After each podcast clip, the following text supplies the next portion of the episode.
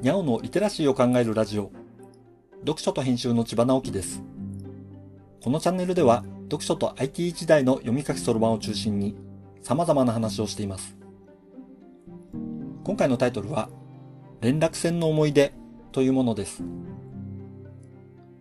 連絡船という言葉は随分昔のものになってしまいました。ここで言う連絡船は、主に青函連絡船のことです。僕はどさんこなので。まだ国鉄がある時代、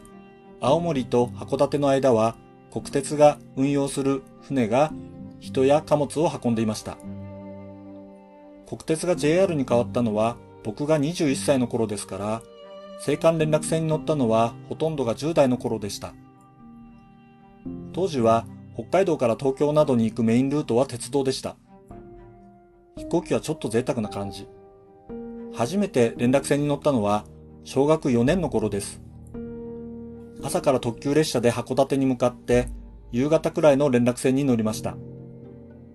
乗った船は津軽丸でした。道内の移動が結構長くて疲れていたこともあり、船酔いが辛く感じたものでした。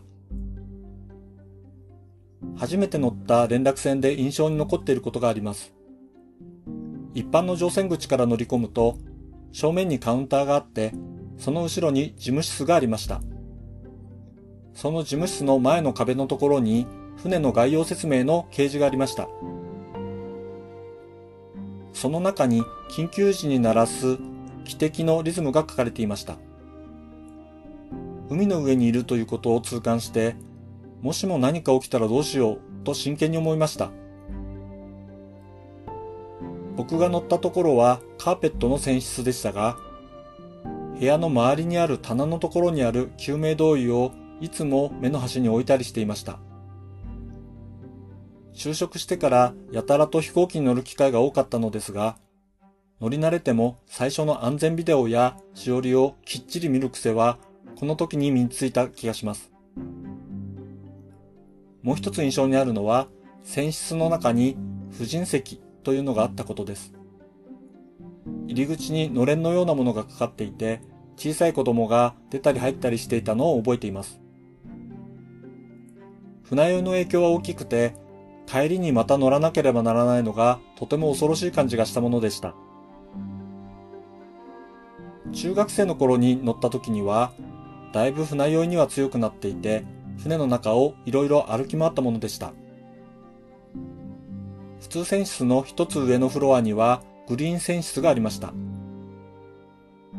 グリーン船室指定席の座席はとても広いのですが、料金が案外安かったので、連絡船に乗るときにはグリーン船室指定席を使うことにしていました。グリーン船室の入り口ロビーにはソファーなどもあって、ちょっとだけ優越感を感じたりもしたものでした。グリーン船室の前には寝台船室もありましたが、青森函館間は4時間弱なので、中途半端な感じがして乗らなかったのですね。今となっては失敗だったなと思います。当時は夏休みなどに移動することが多く、だいたい繁忙期だったので、連絡船も前後の列車もむちゃくちゃ混み合っていたという印象があります。北海道から東京への移動では、連絡船に乗る時間は深夜になることも多かったのですが、それでもたくさんの人が乗っていたと思います。青森のねぶた祭りの時期には、ねぶたの衣装を着て函館から青森に向かう女性たちもたくさんいて、青森と函館は一つの文化圏なのだなぁと感じたものでした。出港する時になるドラの音や流れるホタルの光が独特のムードを作っていて、津軽海峡を冬景色に出てくるようなちょっと裏悲しい感じを実感として感じたものでした。社会人になってちょうど飛行機での移動が普通になって、札幌から東京は函館に行くよりも近いような感じになり、便利にはなりましたが、連絡船で感じた独特の旅情みたいなものは感じられなくなったなぁと思うのですよね。読書と編集では IT を特別なものではなく常識的なリテラシーとして広める活動をしています。詳しい内容については概要欄のリンクからまたは読書と編集と検索して猫がトップページに出てくるホームページをご覧ください。この配信の書き起こしをノートで連載しています。概要欄にリンクがありますので、フォローいただけると嬉しいです。